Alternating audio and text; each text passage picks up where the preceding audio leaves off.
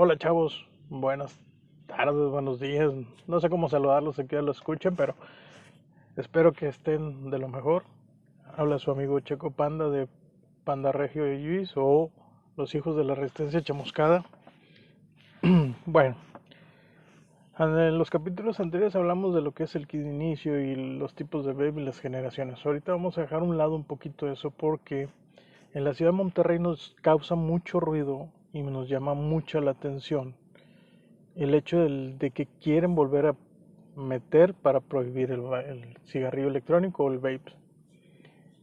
Como muchos vieron, hay noticias en el periódico Milenio y en algunas eh, mm, cadenas televisoras que en sus noticieros pasaron de que el, Congreso eh, había aprobado lo que es la prohibición de la venta de tal cual, ¿no? Yo por aquí tengo un, una nota de, del periódico Milenio del día de ayer, donde dicen prohíben la venta de, de vapes por medio de máquinas expendedoras en Nuevo León. ¿Qué es lo que busca el gobierno? Con esto busca evitar que los menores tengan acceso a la nicotina y otras sustancias psicotrópicas, ya que estas máquinas no tienen un filtro para que regule su compra. Eso es bueno porque el gobierno está viendo de que tiene que ser exclusivamente para mayores de edad. Mayores de 18, mayores de 21 años, como lo, como lo podamos ver o como no lo puedan poner. Mucha gente en los grupos de WhatsApp, en los, en los grupos de Facebook, en algunas tiendas, nos ha causado el ruido de, de esta noticia, ¿no? Desgraciadamente, el 1 de febrero, por, un, por unanimidad de votos en el Congreso local, se aprobó la modificación de la Ley Estatal de Salud y la Ley de Protección contra la Exposición del Humo del Tabaco para prohibir la venta en máquinas expendedoras de vapeadores que contienen nicotina o sustancias psicotrópicas. Esta fue una noticia de ayer de, del grupo Milenio literalmente estamos, eh, pues ahora sí que poniéndonos en, en, en una tela de, de juicio, ¿no? Porque si mal no recuerdo, el, el 19 de octubre del 2021, la Suprema Corte de Justicia de la Nación obtuvo eh, un, una revocación del decreto del presidente acerca de la prohibición del, de la venta e importación del cigarrillo electrónico. Si, si mal no recuerdo, eh, con siete votos a favor de la Suprema Corte de Justicia de la Nación, resolvió la prohibición absoluta en México de los cigarrillos electrónicos y vapeadores, eh, siendo una medida desproporcionada e inconstitucional.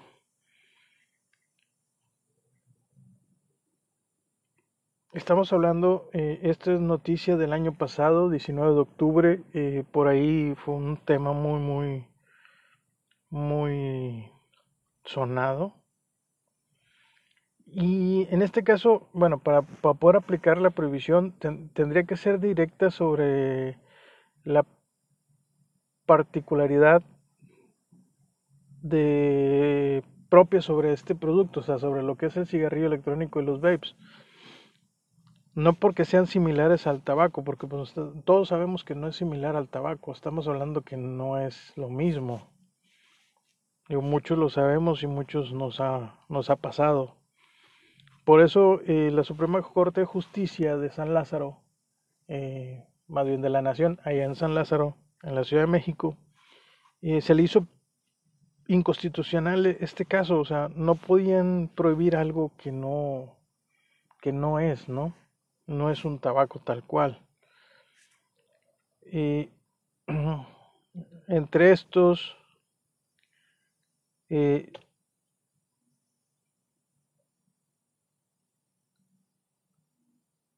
la Suprema Corte de Justicia lo vio como general e inconstitucional y desproporcionada la prohibición de los productos similares al tabaco. Pues estamos hablando que no es tabaco, ¿no? O sea, nos quedamos ahí eh, en, e, en, esa tela de duda, ¿no? Porque pues es como, como lo dicen los, los ministros allá en el Congreso, en, en la, perdón, en la Suprema Corte de Justicia Nacional. Y en relación con la constitucionalidad del precepto de la Ley General del Control de Tabaco, que es la que en este caso la comisión que se encarga, que es la COFEPRIS, para los que no conozcan, la Comisión Federal de Protección contra Riesgos Sanitarios, este encabezado con el señor Alejandro Sbach y el secretario de Salud eh, Hugo López Gatel, que han, em, han empleado el prohibir el consumo del cigarro electrónico o los vapes. Eh, en este caso, ¿qué es lo, que los estados o, las, o las propias tiendas deberían de, de acatar? deberíamos de acatar de que solamente tiene que ser para consumo de personas adultas que sean plenamente capaces de, de, que en condiciones de racionalidad adecuadas decidan un consumo relativo y que este consumo que sea un plan de vida y que se asuman que es, es liberamente eh, para que sea mejor en su salud, ¿no? y pues en este caso lleven una mejor vida. Así como, como la ministra Norma Lucía Peña del, del Congreso, perdón, de,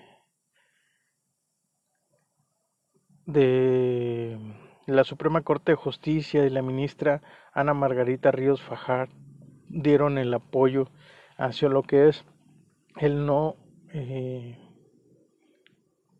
el no prohibirlos, ¿no?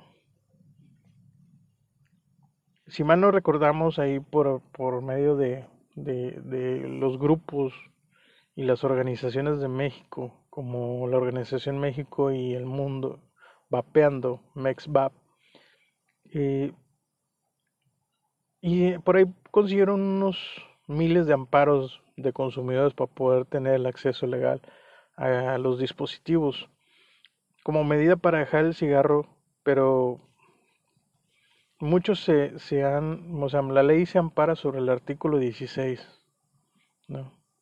Entonces, este, pues literal, eh, es un poquito de la noticia de lo que nos ha causado ruido el día de hoy. Eh, literalmente dentro de, de lo que es la noticia, este, pues a Monterrey y a los grupos y a los consumidores les, les está causando ruido, ¿no? A lo mejor podría decirse pánico, controversia. Eh, yo lo que comento y los he dicho a muchos, y estamos de acuerdo, si esto lo llegan a prohibir, esto se convierte en un mercado negro. O sea, vamos a, de alguna u otra manera vamos a seguir consumiendo, vamos a seguir vapeando, vamos a seguir produciendo, vamos a seguir consiguiendo las cosas. Una prohibición no nos para, al revés, nos hace ilegales ahora. Pero mi pregunta es, ¿qué tan ilegales son si la marihuana ya la puedes conseguir? Te venden las pipas, te venden los papeles, te venden los blondes, te venden precolados, te venden eh, cera, gomitas. A la vista del público, visto está que simplemente Benavides consigues una pomada, o sea, una, una pomada de bálsamo de CBD. O sea, estamos ahí en una discrepancia, ¿no? De, de poder decir, nos quieren prohibir algo que nos hace más eh, hacia nuestro organismo, o sea, que nos beneficia, nos da una mejoría a contra el cigarro. Mi pregunta de todos es, ¿a quiénes nos ha beneficiado? ¿Cuántos somos?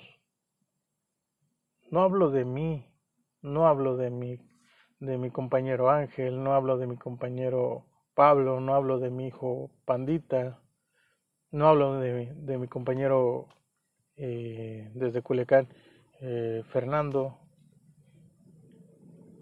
Draco, como lo conocen. Estamos hablando de una de una comunidad muy grande. Somos miles de personas en un estado, millones de personas a nivel nacional, que somos consumidores de esto y somos millones de personas que somos la evidencia. Mi pregunta es, ¿cuánto de los que vapeamos nicotina nos ha dado COVID? ¿Cuántos de los que vapeamos nos perjudicó? Por ahí el transcurso de la semana salieron noticias de que no recomendaban el vaping porque pues era más propensa que tuviera que te diera COVID y no sé qué tanto. ¿Cuántos de nosotros somos eh, evidencias? Por ahí comentaba con un buen amigo de, de Ciudad Valles, San Luis Potosí, eh, sobre lo que nos había generado en la primera ola en la primera en, la primera em,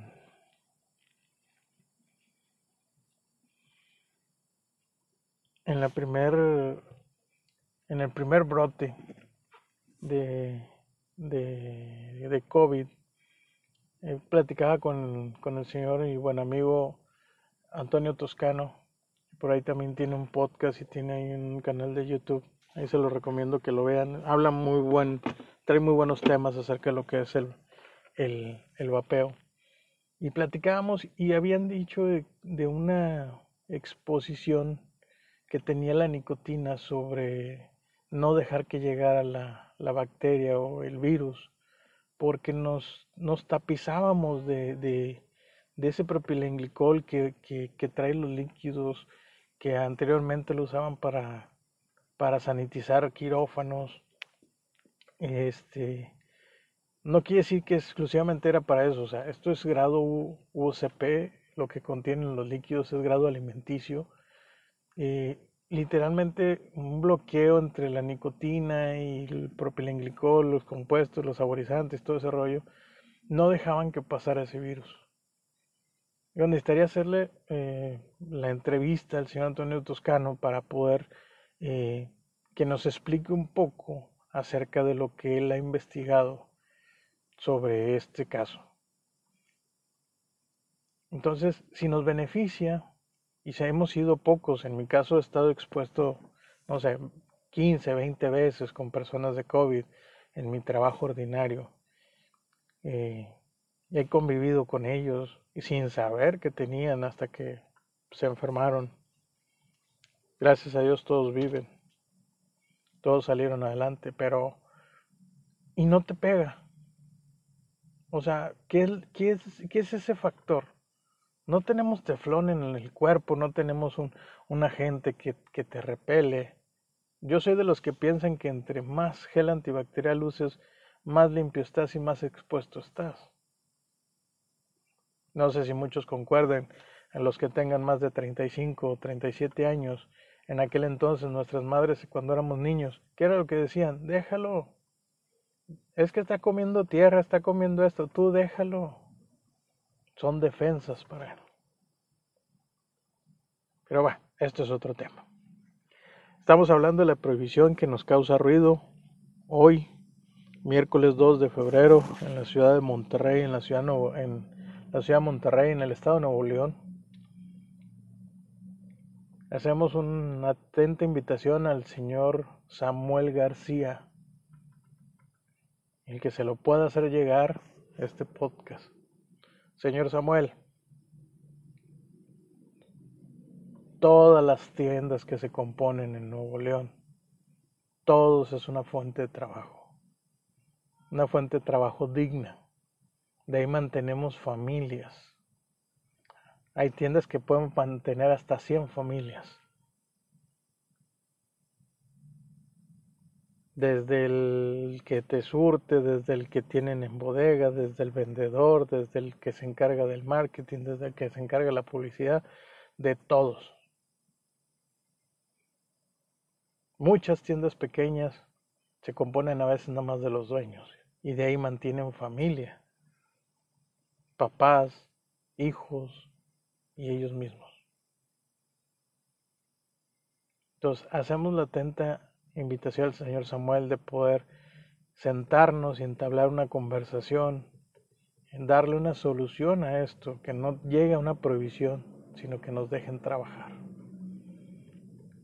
Creo que el Señor es una persona entendida en lo que es la economía, en lo que es el desarrollo en su dentro de lo que son su, su gobierno, creo que es una persona que puede entender que de aquí dependemos muchas personas.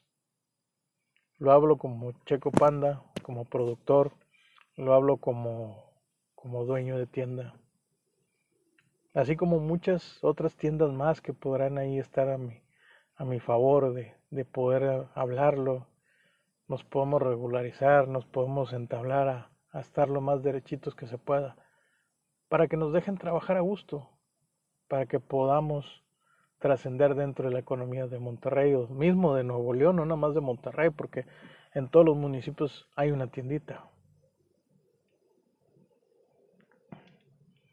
Podamos ver la posibilidad de que nos dejen trabajar. No hacemos nada malo, no somos, no, me considero no ser ilegal, pero podemos buscar una solución. Y en el caso de, de la noticia, pues bueno, ahí el próximo podcast vamos a ver cómo nos va.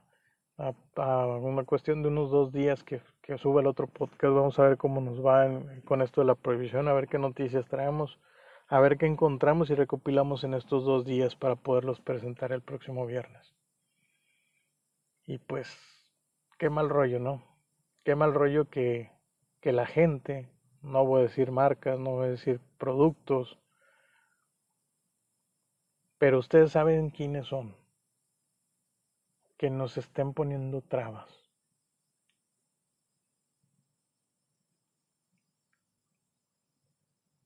Yo les puedo decir, yo soy la evidencia, uno de tantos aquí en Nuevo León, de que yo soy la evidencia de que me sirvió y me sirve el cigarro electrónico, los vapes.